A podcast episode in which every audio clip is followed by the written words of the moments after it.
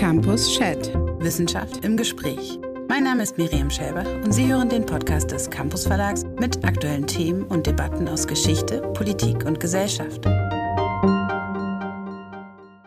Herzlich willkommen zur zweiten Folge von Campus Chat, dem Wissenschaftspodcast des Campus Verlags. Mein Name ist Miriam Schellbach und ich freue mich, dass ich heute gleich mit zwei interessanten Personen sprechen darf. Katharina Hoppe ist wissenschaftliche Mitarbeiterin hier am Institut für Soziologie an der Goethe-Uni in Frankfurt am Main. Sie interessiert sich für soziologische, politische, feministische Theorie und für die Soziologie sozialer Ungleichheit, besonders der Geschlechterverhältnisse und intersektionaler Perspektiven auf ökologische Krisen. Gerade ist von ihr erschienen im Junius Verlag die Einführung Neue Materialismen, die sie gemeinsam mit Thomas Lemke geschrieben hat. Und dann hat Katharina Hoppe auch völlig zu Recht ein großes Fable für die Denkerin Donna Haraway. Wir werden heute sprechen über Katharina Hoppes Buch Die Kraft der Revision, Epistemologie, Politik und Ethik bei Donna Haraway. Ich könnte mir keinen besseren Gesprächspartner vorstellen, der heute mit mir die Fragen an Katharina Hoppe richtet, als Kurt Riechelmann. Kurt Riechelmann studierte Biologie und Philosophie an der FU Berlin, ist bekannt für seine Tierkolumne in der Frankfurter Allgemeinen Sonntagszeitung und unter anderem für sein Buch über die Krähen, das in der Naturkundenreihe bei Mattes und Seitz Berlin erschien. Gerade erschien von ihm Vögel vom Singen, Balzen und Fliegen im Duden Verlag. Herzlich willkommen. Ja, vielen Dank. Ja, danke. Katharina Hoppe, du hast die erste Gesamtdarstellung des Werks von Donna Haraway vorgelegt. Kannst du uns kurz sagen, wer ist eigentlich Donna Haraway? Ja, sehr gerne. Ist, äh, sie lebt noch, nämlich in äh, Kalifornien, ähm, Santa Cruz, äh, wo sie auch gelehrt hat. Donna Haraway ist eine US-amerikanische feministische Theoretikerin und Biologin, die seit den ja, späten 1970er Jahren zu im weitesten Sinne Mensch, Technik, Naturverhältnissen gearbeitet hat. Besonders ja immer aus einer feministischen Perspektive mit unterschiedlichen ähm, Schwerpunktsetzungen. Ihre Arbeiten sind sehr viel beachtet, viel zitiert, allerdings sehr selektiv. Das war so der Ausgangspunkt meiner Idee für dieses Buch. Ähm, weil sich sehr häufig auf so einzelne Texte von ihr bezogen wird, aber eigentlich keine umfassenden Darstellungen vorliegen, die auch versuchen, ähm, die unterschiedlichen Themenschwerpunkte, die sie hat, in ein Verhältnis zu setzen. Und diese Themenschwerpunkte sind im Prinzip, äh, drehen sich alle um das Verhältnis von ähm, Politik und ähm, Wissenspraktiken im weiten Sinne oder Politik und Epistemologie und darauf aufbauend eben auch den ethischen Implikationen ähm, von Epistemologie und Politik. Also das sind diese drei Schlagwörter, die ja auch im Titel vorkommen. Wobei ich glaube, dass man erwähnen muss, wenn das richtig ist, dass sie 1980 die erste Professur bekommen hat, in der ähm, das Wort oder der Begriff feministisch auftauchte, also für feministische Wissenschaftstheorie. Ganz genau. Ich glaube, es war am Anfang sogar Feminist Theory. Dieser Lehrstuhl war angesiedelt oder äh, den gibt es auch heute noch, wird jetzt von ähm, Karen Barat bekleidet. Ähm, soweit ich weiß, ist das der gleiche Lehrstuhl an der University of California in Santa Cruz, ähm, wo es ja dieses Programm gibt. Also das ist auch sehr wichtig tatsächlich für ihr Denken. Äh, History of Consciousness heißt das. Ja, es ist ein sehr interdisziplinäres Programm, in dem ähm, Sozial- und Naturwissenschaften und äh, ja, Kulturwissenschaften natürlich ähm, viel zusammengearbeitet haben. Sie war da mit natürlich auch wichtigen KollegInnen, Angela Davis, ähm, Harrison White. Ähm, das war in den gerade auch 80er, 90er Jahren natürlich eine ganz eine wichtige intellektuelle Zelle sozusagen ähm, im äh, US-amerikanischen, in der US-amerikanischen akademischen Landschaft. Sich auch immer als politisch verstanden, ähm, dieses Programm. Eine ganze Reihe von wichtigen Schülerinnen ähm, von Haraway waren dort in dem Programm ähm, Sheila Sandoval etwa, die bekannt geworden ist mit ihrem Buch äh, The Method Methodology of the Oppressed. Ja, das ist für sie ein wichtiger Kontext gewesen. Und genau, es war die erste Professur äh, für feministische Theorie in den USA. Mhm. Und vielleicht ist es dabei auch nicht so unwichtig, ähm, sich diesen Ort Santa Cruz vorzustellen mit einzelnen Instituten, die in einem wunderschönen Wald liegen und untereinander ähm, so vernetzt sind oder waren, die sind sie glaube ich immer noch, aber damals waren, wie das bis dahin noch an keiner anderen Universität der Fall war. Und das Interdisziplinäre, jetzt nicht im Sinne von, dass man irgendwie äh, verschiedene disziplinäre Ansätze zusammenwürfelt, ähm, tatsächlich auch als eine räumliche Begegnung zu verstehen ist, nämlich im Sinne von Spazierengehen in der Anlage dieser wunderschönen Universität. Ähm, Katharina Hoppe, Sie teilen das Werk in drei, sagen wir, große Perioden ein. Also die erste, ich nenne sie jetzt mal die primatologische Phase, in der Donna Haraway sich ganz konkret ausgehend von der, Amerik von der Geschichte der amerikanischen Primatologie, wobei man sagen muss, die moderne Primatologie wird in den USA entwickelt, hat ihr Zentrum in den USA und ähm, amerikanische Primatologinnen beherrschen bis heute die Disziplin. Dass sie ausgehend davon ähm, das große Ober Oberthema hat Natur und Kultur. Und dann gibt es so etwas wie eine technologische Phase mit dem vielleicht berühmtesten Begriff, dem Cyborg von Donna Haraway. Und dann noch einmal eine etwas andere Periode, die sie Gefährtinnen-Spezies überschreiben, wo es ausgehend von ihrer Beziehung zu ihrem Hund um Mensch-Tier-Verhältnisse geht, die sie noch einmal anders denkt als die Kultur-Natur-Unterscheidung in der primatologischen Phase. Was hat oder warum hat Donna Haraway Halbaffen, Tieraffen, Menschenaffen und Menschen als ähm, ihr sozusagen epistemisches Objekt ausgewählt? Ja, also das ist eine schöne Frage, vielen Dank. Die Antwort ist vielleicht erstmal sehr allgemein, weil sie ganz prinzipiell das speziesübergreifende Zusammenleben interessiert. Und der Begriff der Spezies ist hier, ähm, kann man vielleicht in zwei Weisen verstehen, nämlich einmal eng, also im Sinne von tatsächlich ähm, biologisch, ähm, taxonomisch, aber auch im Sinne von einer viel breiteren äh, Idee gemeinsamen Werdens. Ähm, das ist eine wichtige, wichtige Beschreibung, die Donna Haraway immer wieder bemüht, das Becoming With, was auch andere Positionen im Feld ähm, teilweise benutzen. Ähm, bei ihr ist es so, dass die Gefährtinnen-Spezies, die sie im Spätwerk einführt, im Grunde etwas beschreiben wie diese grundlegende speziesübergreifende Relationalität, die, und das ist wichtig, ähm, konstitutiv ist. Also die These, und das gilt für die Primaten, die Cyborgs und die Hunde, die These, die für sie besonders wichtig ist, ist, dass es nicht einfach etwas, was uns äußerlich ist, äh, also das radikal andere, was ganz weit weg von uns ist oder so, sondern etwas, was aktiv ähm, und eben nicht passiv ähm, etwas mit dem Menschsein macht und zu tun hat. Und das entwickelt sie dann ähm, auf unterschiedlichen Ebenen weiter. Also das hat etwa Konsequenzen dafür, wie wir Erkenntnispraktiken verstehen. Ja, also wenn wir davon ausgehen, dass die jetzt beispielsweise Primaten ähm, auch einen aktiven Teil haben in der Wissensproduktion über sie, dann ist es, das ist Haraways These zumindest, dann gibt es auch so etwas wie eine veränderte Wissensproduktion, weil das einfach, weil das Objekt sozusagen aktiviert ist.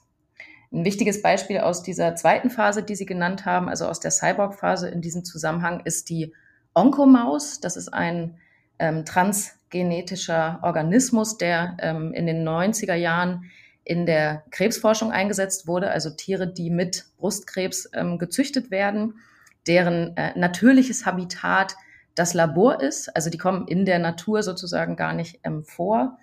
Und Haraway zeigt halt, dass es nicht einfach ein, ja, ein techno-natureller ähm, Organismus, der ein Opfer bringt für die Menschheit. Diese Opferlogik weist sie zurück, weil das wiederum eine Passivierung wäre, also etwas, was das, ähm, dieses, diese, diesen Organismus als etwas Passives ähm, hervorbringt, sondern Onkomaus ist äh, jemand, äh, jemand kann man vielleicht sogar sagen, tatsächlich, die die Wissensproduktion mitgestaltet. Und das hat dann Implikationen für sie und das ist dann vielleicht schon so eine Überleitung zu diesen ethischen Fragen, die sie im Spätwerk ähm, beschäftigen. Das hat Implikationen für sie für den Umgang mit etwa sowas wie Tieren im Labor. Ja, vielleicht eine Anmerkung. Ähm dabei ist aber dieser Speziesbegriff, also den Sie gerade dargestellt haben, als einmal diesen streng biologischen Linnaeischen, wir benutzen den zum Einbringen, beruht bei Donna Haraway auf einer sehr genauen Darwin-Lektüre. Also man findet, und das ist vielleicht das, was mich als Biologen, als ich angefangen habe, sie zu lesen, und ich bin ausgebildeter Primatologe, so fasziniert hat, war, dass sie die klassischen Texte unterhalb der dominierenden Interpretation ähm, nochmal gelesen hat. Und bei Darwin gibt es das schon, dass er vor seinen äh, Galapagos-Exponaten steht und sagt, es gibt keine Arten. Das ist ein Kontinuum. Das geht aneinander über. Arten, das ist eine Abstraktion, das ist, ähm, das ist eine künstliche Einteilung. Und ich fand immer, dass von Anfang an diese genaue Lektüre des, des Urtextes, also zurück zu Darwin sozusagen, die, die Modernität oder das Neue ihres Denkens in einem ganz klassischen Rückbezug ähm, immer mit hat schwingen lassen in ihren textlichen Ausarbeitungen. Trotzdem möchte ich nochmal auf eines zurück, die Primatenphase, also diese erste Primatenphase geht, ich weiß jetzt nicht, ob ich das richtig sehe, das wäre dann meine Frage an Sie, ähm, geht aber stärker von einer Unterscheidung der Affenkulturen, der Affengesellschaften und der Menschenkulturen aus als die spätere Gefährtinnenspezies. Ist das richtig oder falsch? Jein, würde ich sagen. Ähm, es ist sicherlich so, dass sie sich die Primatologie als Disziplin ausgesucht hat, also die sie besonders interessiert, weil dort diese Grenze ne, zwischen menschlicher Natur und ähm, sowas wie ja auch Ursprungsgeschichten über das Menschsein ähm, immer mitverhandelt werden. Ja. ja? Aber äh, es ist auch, also ich würde sagen, es ist fast ein methodologischer Unterschied. Also was sie interessiert in Primate Visions, ein, das ist ja das große Buch dazu von 1989, aus meiner Sicht ein sehr, sehr wichtiger, wichtiges Buch äh, aus ihrem Gesamtwerk. Ähm, was sie da interessiert, sind ja ganz unterschiedliche Artikulationen von oder kulturelle Repräsentationen von Affen. Ja? Und sie untersucht natürlich vor allen Dingen primatologische Studien, aber, und das ist sehr typisch für ihre Arbeitsweise, auch ähm, popkulturelle Artefakte, National Geographic ähm, Reportagen.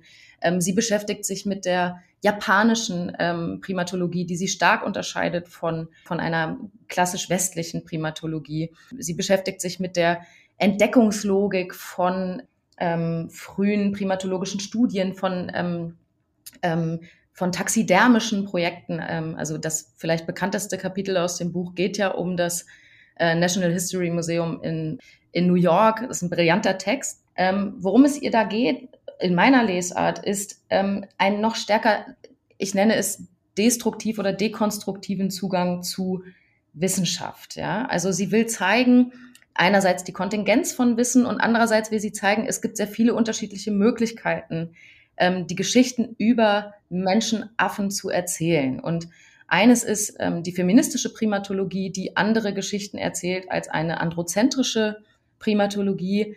Das andere sind aber auch andere ähm, ja, kulturelle Kontexte, die andere ähm, Geschichten erzählen. Und so spannt sie sozusagen eine Pluralität ähm, der Geschichten auf, was automatisch dazu führt, dass diese Wissensbestände auch bis zu einem gewissen Grad zumindest destabilisiert werden. Ja, also es hat so eine, also ihre politische Epistemologie, so nenne ich das, ähm, hat so ein Ziel auch ähm, eingefahrene oder auch hegemoniale Wissensbestände ähm, zu destabilisieren ähm, und dadurch ähm, auch neue Anschlüsse zu generieren für neue Wissenspraktiken. Ja, wobei ich finde, dass sie schlicht und einfach im Nachvollzug ähm, der amerikanischen Primatologie nach dem Zweiten Weltkrieg zeigt, wie ein Wissensfeld ähm, ganz eigene Dynamiken entwickeln kann. Also es beginnt mit Sherwood Washburn in Chicago, der ein Mann war, der eine vollkommen männlich zentrierte Primatologie schreibt, aber ein Anliegen hat, nämlich äh, den Rassismus wissenschaftlich zu erledigen. Also da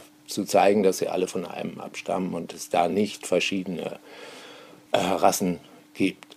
Und dann dieser Sherwood Washburn, für den Primaten ähm, männlich zentrierte äh, Gesellschaften bilden, ähm, wo die Weibchen passiv ums Feuer sitzen, hat nur Schülerinnen oder hat hauptsächlich Schülerinnen und diese Schülerinnen führen auf ganz verschiedene Arten und Weisen ähm, tatsächlich so etwas wie einen Kampf um, ähm, was ist Feminismus, was sind weibliche Primaten und ähm, was kann man daraus lesen. Würden Sie sagen, dass man das so zusammenfassen kann? Oder dass man diesen Aspekt so auffächern kann? Ganz sicher. Also es geht ja auch darum, diese Debatten nachzuzeichnen. Also die Betonung der Umstrittenheit von wissenschaftlichem Wissen und in diesem Fall jetzt besonders äh, primatologischem Wissen auszuweisen, nachzuzeichnen, das ist für sie auch eine wichtige Praxis feministischer Wissenschaftsgeschichtsschreibung, ne, was sie hier ja auch ähm, betreibt. Ja, würde ich teilen. Mhm. Okay, und der Übergang von, da wird jetzt ein Feld, also ich glaube, Ihre Formel lautet, der Auftritt der Töchter im Feld des Jägers da wird jetzt ein Feld, das wird auf einmal von Frauen bearbeitet und diese Frauen verfallen aber, und das fand ich, ähm, das fand ich in dieser Auseinandersetzung für mich selbst, für meinen eigenen Umgang mit dieser Wissenschaft äh, als mehr als konstruktiv. Und diese Frauen verfallen nicht in einen solidarischen Einklang, sondern fangen an, ganz entschieden Kämpfe zu führen, die so weit gehen äh, bis in Bildungsprogramme für das amerikanische Erziehungsministerium und so weiter. Das heißt, der Konkurrenzmechanismus funktioniert weiter, aber er funktioniert anders. Könnte man das so sagen? Ähm, ganz bestimmt. Und es ist auch so, und das ist etwas, was Haraways Arbeiten, denke ich, ganz umfassend auszeichnet, dass es ihr nicht so sehr darum geht, die Sachen zu glätten, ja, und zu sagen, dann kamen die feministischen Primatologinnen und plötzlich hatten wir da eine klasse Wissenschaft. Das ist tatsächlich nicht ihr Projekt. Ja. Ne? Ihr Projekt ist zu zeigen, wir kommen eigentlich nicht raus aus den Ambivalenzen, die mit jeder Wissensproduktion einhergehen. Und sie beschreibt das oft mit diesem Topos der Nicht-Unschuld, ähm, was vielleicht ein bisschen, ja, ich finde das ein bisschen ein komisches Wort. Also dieser Schuldbegriff ist natürlich sehr aufgeladen. Und gleichzeitig, also man könnte das vielleicht auch übersetzen in eine selbstkritische Haltung oder, um jetzt auf meinen ähm, Buchtitel zu verweisen, auch einen Willen ähm, zu revidieren. Ja, also die Sachen auch nochmal mal durchzusehen, neu in ein Gespräch zu bringen und äh, einer Revision zu unterziehen. Also revisionierende Wissenschaft ist halt auch das, ähm, sich diesen Konflikten ähm, auszusetzen. Ja, wenn, wenn ich Ihren schönen Titel, wenn ich mich kurz darauf beziehen soll, vielleicht sollten wir über das Wort Kraft hinterher nochmal reden, aber mit der Revision, das ist ja das Wunderbare, wenn Sie sagen, Sie haben Schwierigkeiten mit der Schuld, als tatsächlich praktizierender äh, äh, Primatologe ist das ähm, für mich, auch wenn er aufgeladen ist über christliche Traditionen wie sonst was, ist das einfach der Normalfall. Denn die Frage, was haben jetzt eigentlich die Tiere davon? Also was haben jetzt diese Affen von dieser Forschung? Ähm, die lässt, da, Herber hängt die nicht hoch, aber sie lässt sie immer so mitlaufen. Und ähm, das geht ja zum Beispiel bei den indischen Languren, bei der Forschung um die indischen Languren so weit, dass sie sagt, ja, ja, okay, die haben da sehr, die haben da was rausbekommen, die haben auch Geschichten erzählt, aber die Utopie, das Science Fiction der indischen Langurenforschung wäre, wenn Inder eine indische Langurenforschung entwickeln. Das heißt, diese Schuld konzipiert sie, glaube ich, auch weil sie weiß, dass sie eine Amerikanerin ist. Ganz bestimmt. Also ne, die Reflexion auch über sowas wie die eigene Positioniertheit ähm, spielt sicherlich eine ganz, ähm, ganz zentrale Rolle auch in ihren Arbeiten. Aber dieser, also diese Sache, dass man halt nicht rauskommt aus dem Matsch, aus der Ambivalenz, aus den Herrschaftsverhältnissen, aus dem, äh, um sie zu zitieren, aus dem Bauch des Ungeheuers, ja. ähm, hat natürlich noch weiterreichende äh, Implikationen, die sie immer wieder versucht zur Geltung zu bringen. Und ich glaube, ein, also das ist sicherlich eine zentrale Stärke, die ich auch versuche hervorzuheben, dass sie halt ähm, so Beziehungshaftigkeit und so nicht als etwas oder Natur for that sake äh, als was ganz natürlich harmonisches begreift, sondern immer auch darauf hinweist, dass das eben immer destruktive Seiten hat äh, oder immer auch Ambivalenzen aushalten ähm, muss und Ambivalenzen aufweist. Also ähm, das Destruktive sozusagen im, äh, in dem, was sie als das Konstitutive versteht, also die Beziehungen zwischen Spezies, ähm, das versucht sie immer mitzudenken. Und klar, die Frage, für wen bringt diese Forschung was, ähm, ist für sie ganz zentral. Gleichzeitig versucht sie auch keinen Freispruch oder so ähm, oder eine moralische Comfortzone zu errichten, sondern zu sagen, wir müssen uns je situativ und in jeder ähm, Forschungssituation, in denen beispielsweise Tiere involviert sind, auch neu darauf einlassen, wie man das möglichst gut gestalten kann. Aber machen wir uns nichts vor, es wird auch schmutzig, also oder es wird auch problematisch. Das ist, das ist, glaube ich, ein ganz, ganz tragendes Motiv. Ja, das glaube ich auch. Und ich finde auch die Art und Weise, wie Sie, ähm, also Sie, Frau Hoppe, jetzt ähm, in Ihrer Arbeit ähm, diese destruktiven Momente aus, also ausgearbeitet haben oder dargestellt haben, ja, schlicht beeindruckend. Es gibt aber, und da finde ich jetzt, sollte man vielleicht Ihren Titelbegriff Kraft ähm, mal kurz betrachten. Es gibt aber immer ein antiapokalyptisches Element in, in, in Haraways ähm, Denken. Das, das heißt, es gibt es gibt diese destruktiven Kräfte, es gibt Kämpfe, es gibt Antagonismen. Wobei ich tatsächlich auch betonen würde, dass sie, so marxistisch sie ist oder so Marx belesen sie ist, ähm, in der Natur nie von Widersprüchen spricht, sondern immer eben von Antagonismen, mit denen man umgehen muss.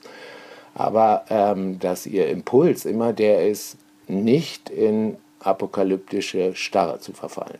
Könnte man das so sagen? Ja, unbedingt. Also ich würde Haraways Arbeiten als ähm, wirklich einen Versuch ähm, gegen apokalyptisches Denken anzuschreiben verstehen und auch gegen Zynismus. Ne? Also das zieht sich wie ein roter Faden durch ihre Arbeiten, die Idee sozusagen, dass es ist eigentlich gelaufen. Ja, ja. ja. The Sixth Extinction ähm, ist irreversibel.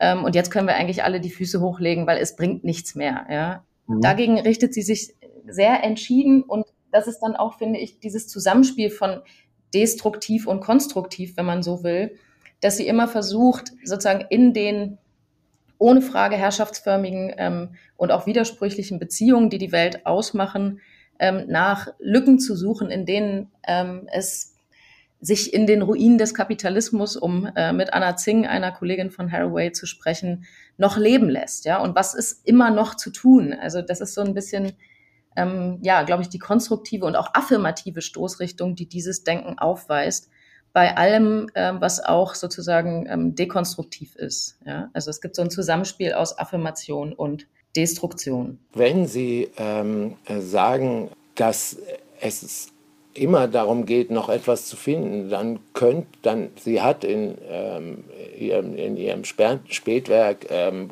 bezieht sich ganz oft auf Haustauben. Und sie hat, wenn sie von den Ruinen des Kapitalismus sprechen, sie macht zum Beispiel ja keinen Hehl daraus, dass diese Tauben schon auch dreckig sind. Aber ähm, also dass der Taubenkot ist ätzend. Und sie zeigt an einem stillgelegten Bahnhof in Melbourne, ähm, wo man so einen Taubenkasten aufgestellt hat und tatsächlich die Tauben da hingehen und da brüten, eben wie man mit diesem Konflikt im Sinne von kraftvoll umgehen kann. Und deshalb äh, meine Frage noch einmal, dieser Kraftbegriff, den Sie da im Titel haben, Kraft der Revision, also wir lesen das nochmal, wir gucken uns das nochmal an und äh, auch wenn der Karren im Dreck steht, äh, vielleicht kriegt man ihn ja raus.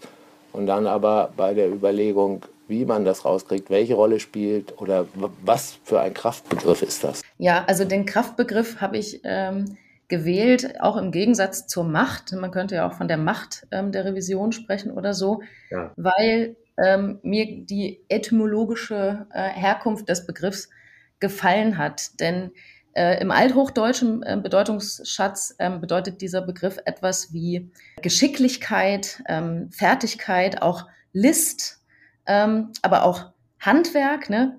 In der, ähm, Im Indogermanischen ist es vor allen Dingen dieses so Drehen, aber auch Verkrampfen, auch die Anspannung von Muskeln. Und was mir daran gefallen hat, ist dieses Zusammenspiel von ähm, Kraftakt, also wirklich sich gegen Herrschaftsverhältnisse äh, aufzulehnen, ja, ähm, äh, womöglich ähm, ja, einen Kampf zu führen und gleichzeitig aber auch dieses kreative Moment zu bewahren, ja, das listige, ähm, irgendwie die, die Lust vielleicht auch daran, irgendwie die Verhältnisse zu unterbrechen und zu drehen das war so ein bisschen der ähm, Hintergrund, warum ich, warum ich mich auf, das, auf den Kraftbegriff bezogen habe, weil dieses Spielerische da nicht ganz so verloren geht wie ähm, bei der Macht. Ja, absolut. Aber könnte man dann auch sagen, dass eben die Kraft von der Macht unterscheidet, dass der Begriff etymologisch, haben Sie das gerade sehr schön gesagt, eine ästhetische Komponente hat?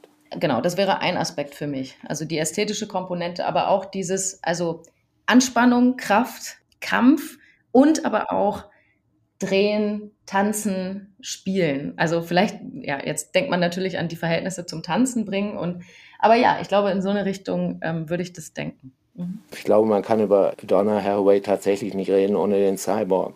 Ähm, vielleicht kriegt man den Übergang so hin, dass sie sagt, und das finde ich immer noch, ist einer der größten Schlüsse, der zur Primatologie überhaupt je gezogen worden ist, dass sie sagt, naja, vielleicht wird, werden in diesen Erzählungen der Primatologie, in diesen Erzählungen über Affen, vielleicht wird da auch eine Utopie beschrieben, nämlich eben tatsächlich die Utopie, ähm, welche Möglichkeiten es für uns aus dem Leben der Affen ähm, zu erreichen gibt. Also welche Formen von ähm, gesellschaftlichen äh, Kompositionsmöglichkeiten gibt es bei Affen oder kann diese Affenforschung finden, die wir erst noch verwirklichen müssen. Und das ist jetzt ganz bewusst kein Zurück zur Natur oder so, sondern einfach die Potentialität, die in der Kraft der primatologischen Gesellschaftsformationen liegt, alles im Plural. Ähm, also dass sie darin so etwas wie, naja, doch Science-Fiction, Utopie sieht. Ist der Cyborg so etwas wie eine schon Verwirklichung ähm, von Science-Fiction? Nein. Das würde ich tatsächlich ein bisschen anders sehen. Und zwar zwei Sachen, oder das versuche ich auch in dem, in dem Buch zu argumentieren. Das erste ist ähm, Science Fiction, also SF, ja, diese, diese Chiffre, die immer wieder bei Haraway auftaucht, ist aus meiner Sicht kein Begriff, der auf Utopie zielt. Die Utopie in den Geschichten der Affen ist für Haraway aus meiner Sicht zumindest deswegen interessant oder eher aus dem Grund interessant, weil sie einen spekulativer Modus interessiert. Speculative Fabulation, Speculative Fiction und so weiter. Ähm, und das sucht sie auf in diesen Geschichten. Nicht so sehr eine abgeschlossene Utopie ähm, in der Affengesellschaft verwirklicht ist, sondern ähm, so Elemente, ja, die man spekulativ weiterdenken kann. Das wäre der erste Punkt.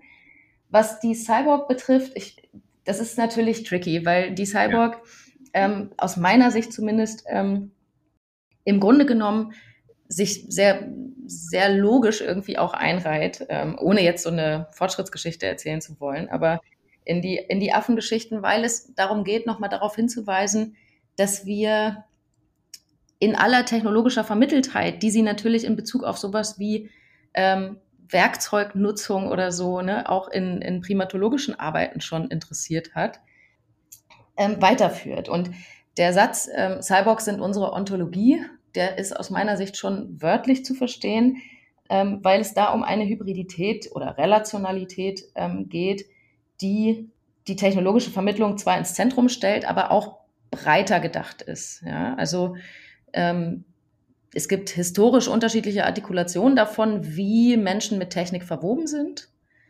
Aber es ist nie so, dass es nicht so ist. Ne? Also das ist ähm, deswegen ist es auch eine Ontologie und eine historische Ontologie zugleich, wenn man so will. Ja? Aber das Cyborg-Sein ist tatsächlich etwas, was uns auszeichnet. Ja, wir sind sozusagen schon immer Cyborgs gewesen. Und, ähm, und da finde ich, da leuchtet mir Ihre Argumentation von eben komplett ein. Affen sind es in gewisser Weise auch. Also äh, auch Affen gehen schon mit ähm, ähm, Werkzeugen um, waschen Kartoffeln und knacken Nüsse und so weiter. Ähm, das, äh, ähm, das, das verstehe ich sofort. Okay, wenn wir immer schon Cyborgs gewesen sind, dann muss man aber doch tatsächlich sagen, dass ähm, auch das wäre dann eine Fortführung zu den primatologischen Arbeiten, dass es für Sie so etwas wie reine Technik oder reine Natur gar nicht gibt. Ja, das ist äh, eine der, der Thesen. Also ähm, das richtet sich ja, also der Text, das Manifest für Cyborgs ist sicherlich einer der bekanntesten Texte von ihr, richtet sich ja auch gerade gegen ein Naturbegriff, der diese als irgendwie ähm, ursprünglich rein harmonisch ähm, denkt. Also das ist vor allen Dingen eine Intervention auch gegen einige ökofeministische Arbeiten der 1970er und 80er, frühen 80er Jahre, ähm, wo sie sagt, nee, diese Reinheitsfantasie ist doch das Problem, ja, ähm, weil was ist denn, was ist denn der Punkt, ja? Ist es, ist es schlimm, dass wir ähm, mit Technologien ähm, mehr und mehr zu tun haben? Also während der Ökofeminismus sagen würde, oder manche ähm, Positionen aus dem Ökofeminismus, Technik ist per se androzentrisch und herrschaftsförmig, würde Haraway sagen, ganz viel ähm, militaristische Technologie ist zwar höchst problematisch, aber sollen wir als Feministinnen die Technologiefrage dann den anderen überlassen? Und da sagt sie, nein, wir brauchen eine feministische Aneignung von Technologien. Ähm, wir müssen unser Cyborg-Sein bis zu einem gewissen Grad bejahen ne? und, ähm, und eingreifen, ja, uns mit dem auseinandersetzen. Das ist ähm, sozusagen der Einsatz dieses Textes auf so einer politischeren Ebene.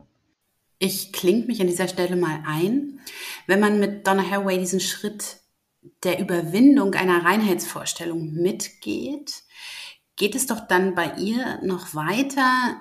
Das beschreibst du, Katharina Hoppe, ähm, unter dem Begriff der Gefährtinnen-Spezies, ähm, nämlich die Idee, dass man beispielsweise die Geschichte des Hundes, insbesondere des Hundes und die des Menschen als immer schon zusammen ähm, denken muss. Donna Haraway hat ja auch öfter mal den Vorwurf kassiert, sie habe einen Hang zur Esoterik. Ja, dieser Vorwurf ist mir selbstverständlich bekannt. Ähm, oder diese, dieses Unbehagen, nicht? Also, wie das auch ähm, hervorruft. Und ich habe mich auch immer gefragt, warum die Abwehr gerade bei den Hunden so groß ist. Ähm, und ich finde, also ich finde ja, ähm, das kann ich ja hier auch mal sagen, dass gerade diese, ähm, dieses, diese Arbeiten zu den Hunden und vor allen Dingen When Species Meet ähm, eigentlich, äh, eigentlich also mit Primate Visions zusammen wahrscheinlich so die wichtigsten Publikationen sind. Ja? Und was mich daran so fasziniert hat, ist tatsächlich die Verschiebung vom, also sie hat ja immer schon gesagt, das Sehen, wir sehen immer mit Fingery Eyes und so weiter. Ne? Also Sehen ist auch eine Berührung, aber sozusagen das nochmal zu radikalisieren und wirklich auch nach den ethischen Implikationen zu fragen. Ja, was heißt es eigentlich, nichtmenschliche Alterität, Andersheit? in einer Weise zu begegnen, die diese nicht vereinnahmt, die neugierig auf diese bleibt, die ähm, sich dem tatsächlich aussetzt als etwas, was auch uns ausmacht. Ja? Und da finde ich, ist die Anthropozentrismuskritik auch wirklich überzeugend und interessant, weil sie dazu aufruft, darüber nachzudenken, was eigentlich passiert, ja, wenn wir das ernst nehmen. Ähm, und ich glaube, das kann den Blickwinkel schon verschieben, ja. Und das ist natürlich nicht für alle Fragestellungen gleichermaßen relevant und wichtig, aber gerade wenn wir uns mit ökologischen Verwerfungen beispielsweise äh, beschäftigen, ist es, glaube ich, eine interessante, auch epistemologische Demut äh, sozusagen, die man dort einüben kann, wenn man sich das irgendwie nochmal klar macht, auch diese, dieser Verwobenheitsaspekt letztlich, ja. Dann vielleicht eine ganz banale Frage zum Schluss. Und ich denke, ihr beide habt dann noch genug Stoff zum Weitersprechen fernab des Mikrofons. Wie kann ich mir denn bei all dieser Interdependenz das gute Leben bei Donna Haraway vorstellen? Die Möglichkeit des guten Lebens ähm, spielt bei Haraway natürlich eine Rolle. Aber nicht so sehr als sozusagen die abgeschlossene Fantasie, die das gute Leben dann festschreibt, sondern eher als Prozess, der zu so etwas wie dem guten Leben führen könnte. Und dieser Prozess, ich glaube, das ist so der zentrale Punkt bei Haraway, ist eben nicht ambivalenzfrei. Er involviert Töten, wir müssen essen, wir gehen über die Wiese.